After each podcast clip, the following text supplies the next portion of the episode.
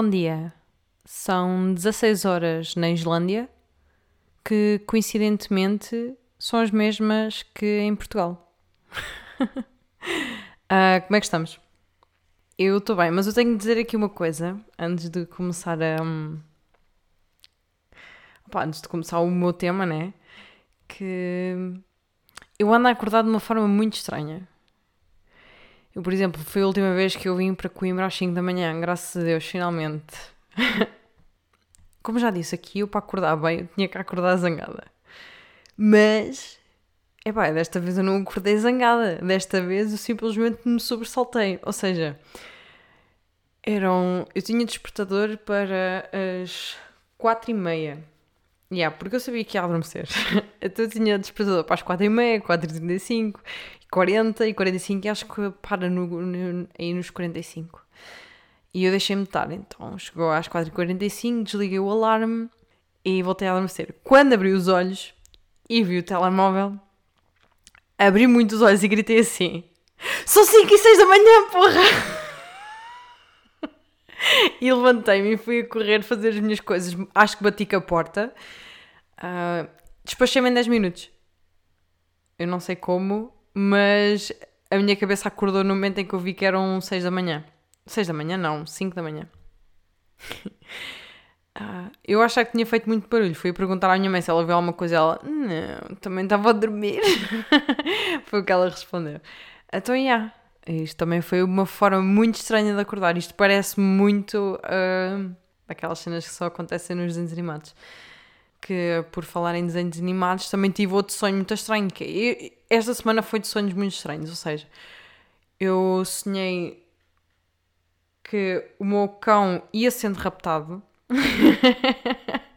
oh pá, isto parece estranho e estúpido. O que é? O que é? O que é? Isto é tipo ilusório na minha cabeça. Mas eu tinha ido passear o meu cão estava a fazer o trajeto normal até a minha casa. E a minha casa, a estrada é a descer. Pronto. E eu estava a passar o meu com o meu cão para o outro lado da estrada e um carro vinha a subir. O carro vinha a subir e eu olho para o carro. E depois o carro abranda e para mesmo à minha frente. Opa, quando eu olho para dentro do vidro, eu vejo tipo um gajo a sorrir mesmo daqueles sorrisos bué cínicos que metem de medo. Opa. E eu, oh meu Deus, já vai que acontecer porcaria. Segundos depois, estava o gajo no jardim da minha avó, baixado, só com a cabeça de ver-se tipo do muro, só se via a testa dele, que era careca, e ele tinha uma arma, tipo uma faca ou assim, uma foice, eu não faço a mínima ideia, mas ele tinha uma arma.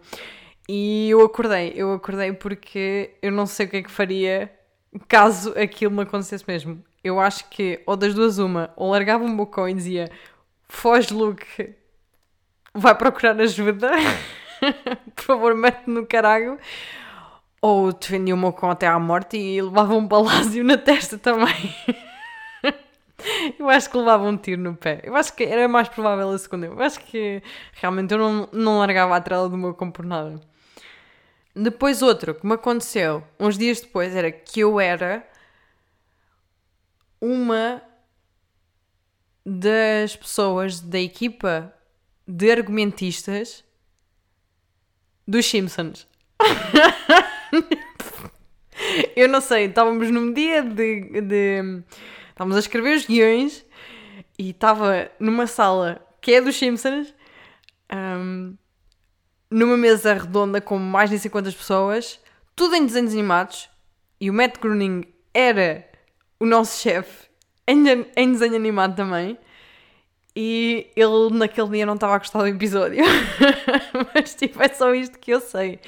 Ele não estava a gostar mesmo nada do episódio.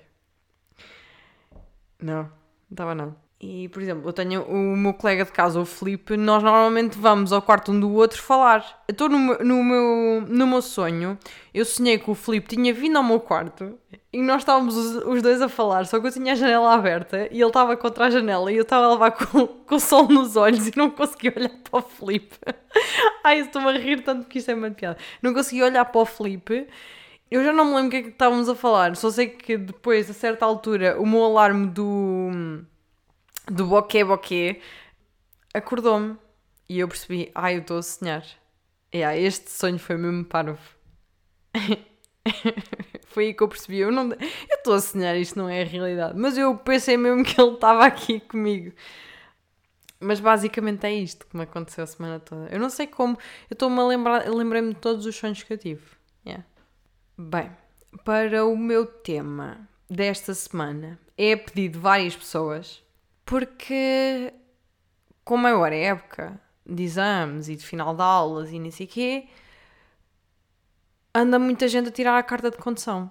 E toda a gente perguntou-me como é que eu, expert de condução, tirou a carta. E eu, ah, eu, é claro que eu vou dizer como é que tirei a carta. Eu aqui, eu vou contar tudinho como é que tirei a carta.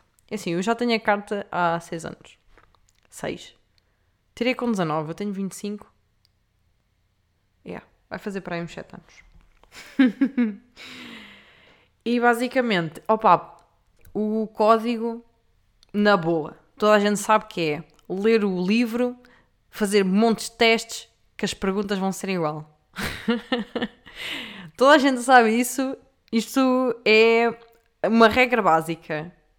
Pronto, da- do código. Não tenho nada a apontar. Acho que passei. Acho que só errei uma. E yeah, mesmo sabendo disto, eu errei. que engraçado. Mas sim. O verdadeiro problema veio com a condição. Porque eu, eu, Cádia, só passou a terceira. E eu vou contar o que aconteceu. A primeira, a primeira vez eu chumbei porque foi muito simples. Eu meti-me numa via de aceleração. E aí eu estava para virar para uma via de aceleração porque achava que tinha que entrar e a instrutora veio com, com o braço ao volante e não, não, não, Kátia, pronto, chumbaste. E eu, ok, fui chorar para casa, né? Fui à segunda. Para a segunda, eu pensei assim, então eu não estava atenta, eu não estava atenta, então desta vez eu tenho que estar muito atenta ao que, ao que vai acontecer. Para isso eu preciso de beber café, porque ao beber café eu aumento a minha atenção. Então eu decidi beber uma caneca de café. E não é uma chávena, é uma caneca cheia de café. Opa, fiquei com tanta energia que eu perdi a noção do acelerador. eu perdi a noção do acelerador. Então o supervisor perguntava: a menina sabe em que velocidade é que vai? E eu dizia: "Ah, eu não sei, acho que, acho que a 90, que a 90 é o limite que se pode andar na, na IC. Ele assim: 120, menina. Ele, eu assim, ai não, por favor, não me chume outra vez. Eu acho que ele deixou a primeira passar, mas eu voltei a fazer a mesma coisa. É, acho que, pronto, ele chumou-me outra vez, né? E acabou aí a viagem da Kátia, né? A segunda, a segunda viagem errada que ela fez. Pronto. A terceira, a terceira, epá, a terceira é de vez, como se diz, né? A terceira foi de vez e passei. E realmente, realmente passei. Mas uma coisa é certa, tu só aprendes a conduzir a partir do momento em que tens a carta de condução e já não tens alguém no- do outro lado com pedais e que pode parar o carro quando tu. Pronto, quando estiveres a fazer porcaria, né? Também me disseram que hum, nos primeiros seis meses tu te estampas uma vez, ao fim do ano, por norma, tu estampas-te duas. Epá, eu tive um. três. uma grande e duas pequeninas. Aquela que me lembro de maior foi quando os meus pais tinham um Seat, o Seat Leon, e eu odiava aquele carro. Odiava, aquilo era. Eu conduzia bué da mal, aquilo era a gasolina, estava sempre a ir abaixo, ou seja, eu descia, eu reduzia da terceira para a segunda e o carro ia abaixo. Chegou a este ponto. Ele acabou por falecer, graças a Deus, né? Porque toda a gente, todo, toda a gente, todo o carro tem o seu término de vida, o seu prazo de validade. Mas durante isso eu tive a pior estampa da minha vida que foi contra um táxi. Estampei-me contra um táxi, porquê? Porque eu estava eu atrás de um táxi. E o táxi, e era numa rotunda, era numa rotunda. Deixa-me ver se eu me lembro. Era numa rotunda. E o táxi para. para entrar. E no momento em que ele está para entrar, e eu vejo que ele está a andar um bocadinho, eu começo a acelerar. Só que depois, eu não vejo que ele para.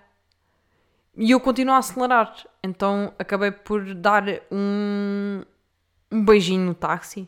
Um beijinho no táxi e por chorar bastante, né? Esse foi o maior susto que eu tive. Depois, por exemplo, bati quando fui ao centro de saúde numa cena de betão, que é tipo uma caixinha de betão, que estava onde o meu carro não vi, era um ângulo morto. Toda a gente tem que me defender nisto. Aquilo era um ângulo morto, eu não conseguia ver aquela caixa. E eu bati lá com a esquina. E outra cena foi, esta é que foi impressionante. Eu com a carrinha do meu pai consegui bater contra uma árvore pequena no meio da porta da carrinha. Juro, estava a andar para trás, a fazer marcha atrás de repente e pôs assim, pá! E eu olho e não vejo nada. Quando saio do carro, que neste caso é a carrinha, quando saio da carrinha, vou à parte de trás e vejo que, mesmo no meio da porta de trás da carrinha, está uma mini árvore onde eu me estampei. Mas, yeah, foram os únicos assim opa, acidentes que eu me lembro. Também, também bati muita vez contra paredes e assim. Dei muitas raspões. Ah, não, agora lembrei-me de um. Aí, olhem. eu uma vez raspei a estacionar, mas destruí mesmo a porta do meu carro contra um poste no shopping em Leiria. no parque subterrâneo. Ai, a porcaria que eu me lembro. Então aquilo foi assim. Uh, aquilo estava. Estavam os carros todos estacionados e nem sei quê. E a Cátia vai fazer um estacionamento em paralelo, mas em vez de ir de marcha atrás, vai de marcha à frente. então o que, é que aconteceu? Ao fazer a curva, comecei a raspar com a porta toda do. comecei a raspar com a porta toda do carro no poste. Epá, eu saí do carro, eu estava a chorar em pânico, porque a minha mãe tinha batido a semana passada com a outra porta também num poste eu estava a bater esta semana com a outra porta num pós também. Então o que é que eu fiz? Fui ao continente, porque eu estava no shopping, comprei boas cenas para, eh, para dar brilho ao carro e para limpar riscos e nem sei o quê. Tentei esfregar aquilo tudo e nem sei o quê. Depois a minha mãe mais tarde ligou-me e eu tentei inventar uma mentira, então o que me ocorreu foi que a mãe há uma moça na porta porque mandaram as malas contra a porta do carro. Isto foi a única coisa que saiu. Foi um velho mandou, mandou as malas contra a porta do carro. Como é que aquelas malas faziam uma moça tão grande na porta como eu fiz? Mas aquilo estava pior se não fosse a quantidade de riscos que eu limpei. Eles é que não sabem que eu estraguei mesmo a porta. Mas o karma diz que um mal nunca vem só. Então, naquela, naquela altura, a minha mãe bateu com a porta do carro na semana anterior, eu naquele dia bati com a outra porta do carro e na semana seguinte o meu pai bateu com a frente do carro no muro de casa. Opa, isto foi aquilo que aconteceu. Depois a partir daí, mais ninguém tem nada a dizer dos acidentes. E já agora eles têm um Mazda. E se alguma vez tiver um acidente, não vou ser eu. Porquê? Porque eu não conduzo, pá. Mas seis anos depois, seis anos depois, que foi o ano passado, né? Uh, finalmente consegui um carro. Eu tive 5 anos a desesperar por um carro, porque eu só conduzia o Seat da minha mãe, que estampei, a carrinha do meu pai, que também bati com ela. Queria um carrito só para mim. Então tive a sorte, tive a sorte de que o meu avô deu-me um carrinho nele. Deu-me deu um carrinho, deu-me o Micra, que morreu um mês depois. que morreu um mês depois porque eu me esqueci de ver a água e eu, como o tubo estava roto, queimou aquilo tudo. e foi assim que aproveitei o meu micro máximo, mas foi assim que um carro teve um mês nas minhas mãos. Uh, foi assim que eu tomei conta do meu primeiro carro. Matei-o ao fim do mês. Resumindo, estou uh, solteira e ando a pé. Ando a pé porque Gosto de usar o argumento da sustentabilidade no mundo. É. E para poupar dinheiro na carteira. uh, conselhos. Também me pediram conselhos. Conselhos. Olha, só tenho dois. Que são estes. tu nunca podes dizer a data com que vais fazer o exame de condução a mais ninguém, sem ser os teus pais. Porque provavelmente são eles que te levam e são eles que te pagam a carta de condução. Portanto, não contes a mais ninguém, porque eu contei dessas duas vezes, chumbei e na terceira não contei a ninguém e passei. Portanto, eu acho que é um sinal. E o outro é que simplesmente não precisas te preocupar tanto, porque o mais difícil vem depois de tirares a carta de condução, que é aprender a conduzir. Aí é, aí é que vais aprender mesmo a conduzir. Até lá é tudo só ensinar. Ensinar a, a meter as mudanças. e o pisca. O meu último conselho, e este vem de pessoal, é hum, que não bebam café. Não bebam café antes de fazer o exame, porque vai dar mau resultado. E vocês vão estar no IC a 120 e só podem estar a 90, está bem? Ouçam o que eu vos digo. Uh, não façam o que eu faço, porque eu só fiz a geneira. Por isso é que eu estou a pé ainda.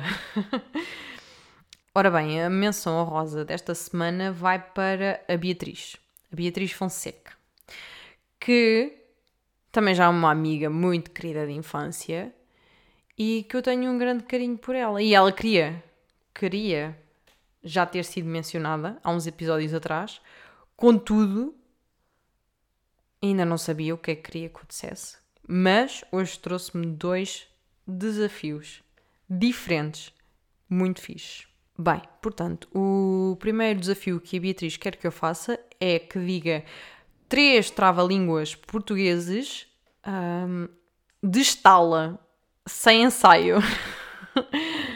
Aqui vamos nós. Primeiro, este é levezinho, este é levezinho. Casa suja São Judas. Primeira tentativa única, só tenho uma tentativa para isto. Segundo, em rápido rapto, rapto, um rápido rapto, raptou três ratos sem deixar rastro. Estou cada vez melhor nisto. E o terceiro trava-língua. Bia, prepara-te. Preparem-se, quem ouvir, quem ouvir, preparem-se para isto. Vejam se percebem o que eu vou dizer. O pinto pia, a pipa pinga. Pipa pinga, o pinto pia. Quanto mais o pinto pia, mais a pipa pinga. o que é que acharam? Adorei, estou cada vez melhor. Para, vou dizer agora uh, lento aquilo que eu disse. O primeiro trava-línguas dizia casa suja, chão sujo. o segundo era em rápido rapto, um rápido rato raptou três ratos sem deixar rastro. E o terceiro era o pinto pia, a pipa pinga. A pipa pinga a pipa e o pinto pia. Quanto mais o pinto pia, mais a pipa pinga.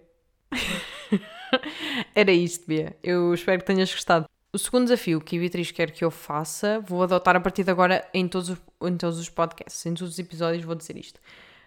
No início de cada episódio, eu faço referência a um país e uma hora. E eu, a partir de agora, também vou-me despedir segundo a língua desse país. Ou seja, uh, o vemo-nos por aí, a minha despedida, a partir de agora vai ser dita com a língua, na língua do país que mencionei ao início. Portanto, hoje escolhi a Islândia, que por acaso é o mesmo fuso horário que em Portugal, e por isso eu vou dizer uh, em português. Não, estou a brincar, eu vou dizer em islandês. Vid heirum firir vikuna. Ja.